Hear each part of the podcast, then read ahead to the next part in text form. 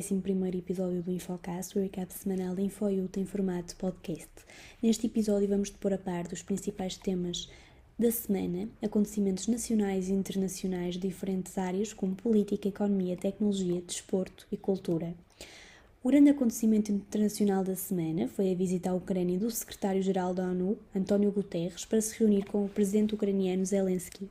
Esta ocorreu na quinta-feira, dois dias depois de o português ter estado em Moscou com Putin. O encontro entre Zelensky e o secretário-geral da ONU foi ao final do dia, tendo Guterres visitado de manhã várias localidades nos arredores de Kiev. Bucha, Borodianka e Irpin, chocado com os destroços da guerra, reafirmou que uma guerra no século XXI é um absurdo, nenhuma guerra é aceitável no século XXI. Por coincidência ou não, esta visita de Guterres a Kiev coincidiu com o primeiro bombardeamento no capital desde meados de abril. Passando à economia, Portugal e Espanha chegaram a acordo com a Comissão Europeia para impor um limite nos preços do gás natural de forma a forçar a descida de preços de eletricidade.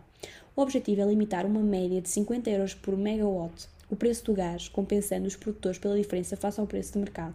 Inicialmente, os dois países pretendiam fixar um preço limite de 30 euros, contudo, em reunião, a Comissão Europeia apenas acordou o valor de 50 euros. Este acordo ibérico poderá ter um impacto de cerca de 6,200 milhões de euros e terá a duração de 12 meses. O auto-voucher chega ao fim este fim de semana. O governo já tinha anunciado que o auto-voucher não iria continuar no mês de maio, uma vez que está prevista uma nova medida que reduz a taxa do ISP no montante equivalente ao que resultaria da aplicação da taxa de 13% do IVA sobre os combustíveis. Segundo o Ministério das Finanças, desde novembro, os reembolsos aos consumidores ultrapassaram os 117,5 milhões de euros e os 3 milhões de aderentes. Nível internacional, desde que a invasão à Ucrânia começou, a Rússia quase duplicou as receitas de venda de combustíveis fósseis para a União Europeia. De acordo com o jornal britânico The Guardian, em mais de dois meses, a Rússia arrecadou cerca de 62 milhões de euros em exportações de petróleo, gás e carvão. Apesar da redução dos volumes, o país invasor tem beneficiado do aumento dos preços de venda em mais de dois meses. A Rússia arrecadou cerca de 62 mil milhões de euros em exportações de petróleo, gás e carvão, tendo sido a Alemanha o principal destino desde o início da invasão. A Rússia continua a dominar o fornecimento de energia na Europa, o que muitos veem como a principal lacuna das sanções impostas. Durante esta semana, o governo alemão admite a possibilidade de avançar para um embargo gradual ao petróleo russo. A decisão poderá ser confirmada nos próximos dias, quando for anunciado o sexto pacote de sanções à Rússia. Assim, o governo estará disponível para um corte faseado nas importações de petróleo russo, algo que também está a ser equacionado para o gás natural, da qual a Europa é ainda mais dependente. Trazemos-te agora as principais novidades no mundo da tecnologia. Uma nova lei de serviços digitais que obrigará as plataformas online a moderar os seus conteúdos e tornar os algoritmos mais transparentes foi recentemente concretizada pela União Europeia. Esta lei pretende impor um novo padrão global contra a proliferação de conteúdos ilegais, a desinformação e a opacidade dos algoritmos que regulam o conteúdo das redes sociais. Deste modo, os gigantes tecnológicos estarão sob supervisão direta da Comissão Europeia e terão de pagar uma taxa anual de 0,05 sobre as suas receitas globais para financiar essa vigilância. O não cumprimento da lei pode resultar em multas cujo valor pode ir até 6% da faturação global da empresa. As novas regras prevêem ainda, no caso de repetidas violações graves dos requisitos, a proibição da operação em território europeu. Esta nova lei proibirá a recolha de dados sobre raça, religião, orientação sexual e outros assuntos sensíveis para direcionar publicidade bem como anúncios dirigidos a menores ou técnicas destinadas a enganar o utilizador. A lei também irá controlar, de uma forma mais rígida, a identidade dos comerciantes para que os consumidores possam comprar produtos ou serviços online de forma mais segura e transparente.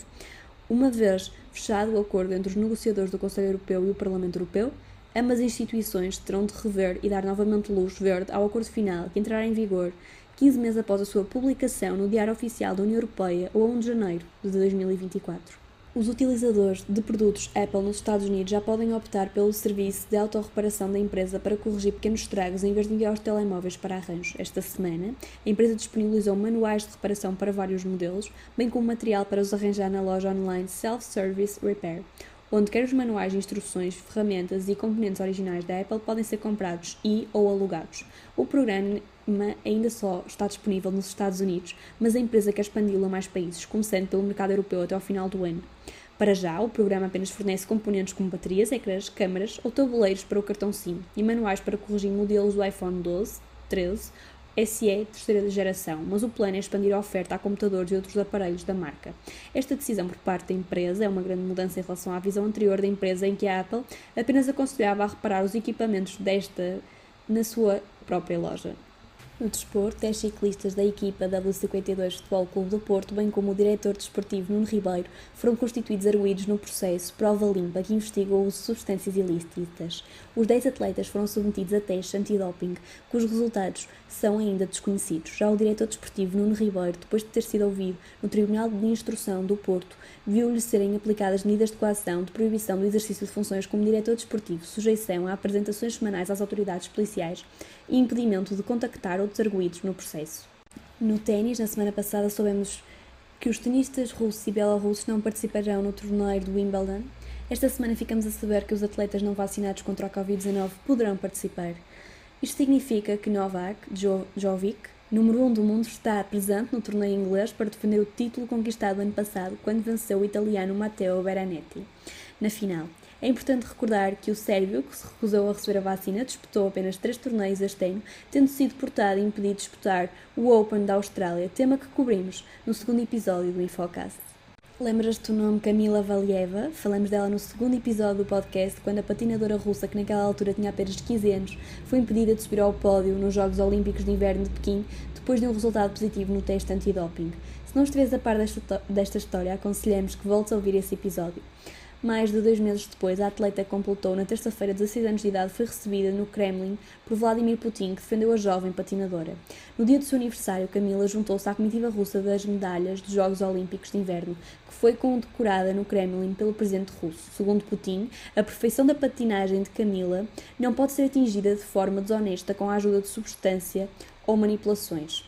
O presidente russo aproveitou esta oportunidade para criticar as sanções impostas a outros atletas, como por exemplo as aplicadas pelo torneio de Wimbledon e pelos Jogos Paralímpicos, que impediram a participação de atletas russos e bielorrussos, bem como a suspensão do nadador Evgeny Rilov pela sua presença no desfile militar que marcou oito anos da anexação da Crimeia. A jovem patinadora agradeceu a Vladimir Putin pelo seu tempo, pelo amor que tem pelo desporto e por apoiar os atletas, dizendo que é muito importante para eles. Começamos o segmento da cultura com o tema que certamente tem dominado o feed da rede social que mais usas, o caso de Johnny Depp. Amber Heard. Se não estás a par, fica aqui um breve resumo. Em março de 2019, Johnny Depp apresentou um processo de difamação de 50 milhões de dólares contra a sua ex-mulher, a atriz Amber Heard.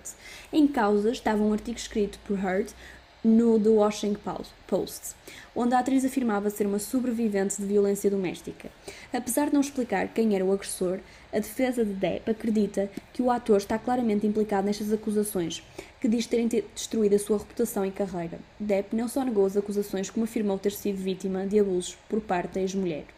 Por sua vez, Amber, em resposta à ação de 50 milhões de dólares movida contra si, avançou com outro no valor de 100 milhões, alegando ter sido vítima de violência doméstica, apresentando testemunhas e provas documentais, entre as quais fotografias.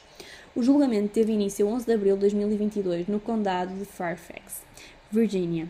É impossível recontar tudo o que aconteceu em tribunal nas últimas três semanas, mas os momentos mais marcantes foram provavelmente a revelação de mensagens enviadas por Depp e amigos, nas quais fala do seu desejo de ver a ex-mulher morta, bem como a reprodução de uma conversa do casal em que Depp sugere que o casal escreva uma carta conjunta na qual diz que se amava e que foi criada uma tempestade em volta deles pela imprensa.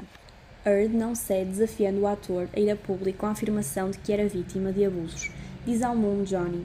Diz-lhes que eu, Johnny, Depp, um homem, sou também uma vítima de violência doméstica.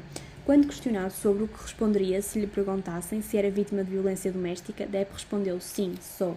Noutras notícias da cultura, o comediante e ator James Corden anunciou que deixará as suas funções de apresentador do programa Late Late Show em meados de 2023, mais de oito anos depois de ter assumido as rédeas de um dos mais conhecidos talk shows americanos. Por fim, trazemos a notícia de que representantes dos atores, bailarinos e músicos em Portugal lançaram uma campanha de uma remuneração equilibrada pela utilização das suas obras online. Segundo a gestão dos direitos dos artistas, o objetivo da campanha é mobilizar a opinião pública contra a exclusão dos artistas do mercado único digital.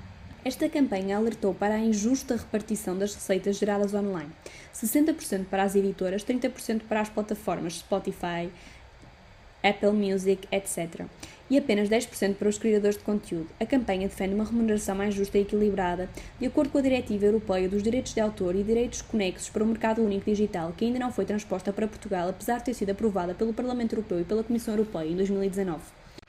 O nosso destaque de figura da semana vai para um dos nomes mais falados da semana, Elon Musk. O empresário concretizou recentemente a compra do Twitter por 41 milhões de euros. Com esta compra, a empresa de capital aberto passará agora a ser uma empresa privada. O principal objetivo de Musk é tornar a rede social numa verdadeira fonte de liberdade de expressão.